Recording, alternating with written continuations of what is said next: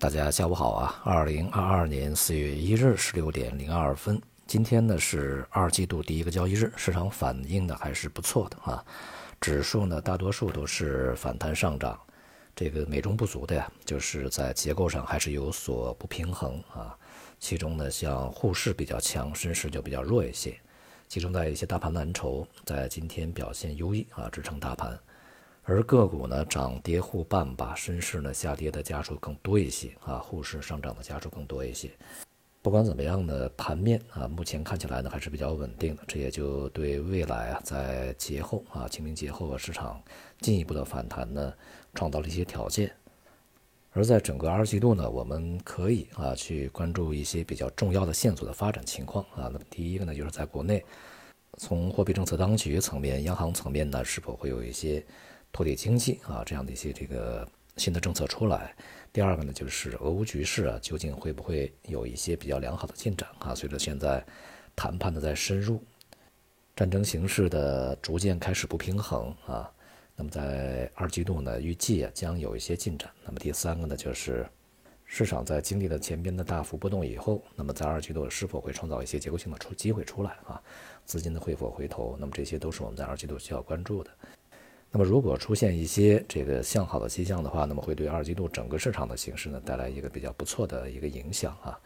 但是呢，也只是阶段性的，因为这些呃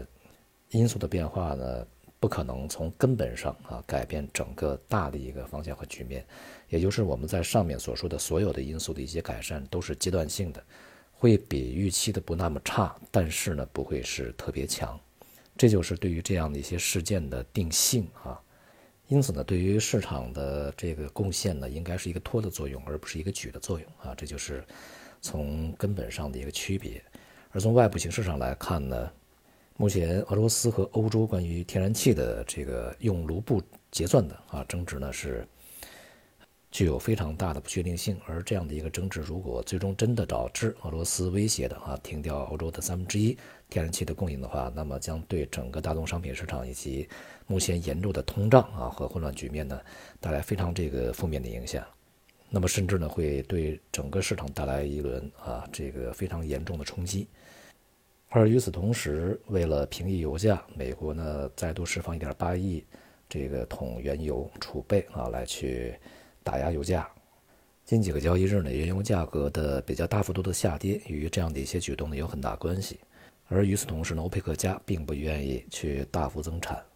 对于未来而言呢，是俄乌局势的发展情况啊，拖得越久，对于大宗商品市场的影响就会时间越长，而拖的时间越长，对于整个全球通胀的这个影响呢就会被大大的固化啊，这就是在未来对于整个经济啊非常大的一个。这个潜在的风险所在，在俄乌局势方面呢，俄罗斯的军事行动并没有完全停止，并且呢，有信息显示啊，在近期俄罗斯的军队在重新的集结，并且补充给养，似乎呢是准备加大对基辅以及其他一些重要城市啊，当然也包括呃乌克兰东部这样的一些重要地区的这个再次的攻击。当然，这个意图也是很明显啊，在谈判取得了实质进展以后呢，将加大这个对于。乌克兰政府的一个军事压力啊，迫使他们再往后撤得更多一些。我们也非常希望啊，在二季度或者说四月份吧，这个俄乌局势呢有一个阶段性的结果出来啊，就是暂时停止军事行动，然后呢各方面都重回到他们的桌上来，尤其呢是对于这个两大阵营的对立啊。不要再去升级啊，甚至能够去降级呢，可能会对整个全球经济来讲呢是非常好的事情。否则呢，我们恐怕还要忍受非常长时间的啊这个市场的冲击。不管怎么样呢，A 股已经开始反弹，但是啊，反弹就是反弹，不管它是持续一个月，还是持续一个季度，还是持续几天，在今年的大的方向这个层面上来讲呢，是很难撼动和改变的。也就是说啊，今年整体是下行。这样的一个状态呢是非常难以扭转的啊。好，今天就到这里，谢谢大家。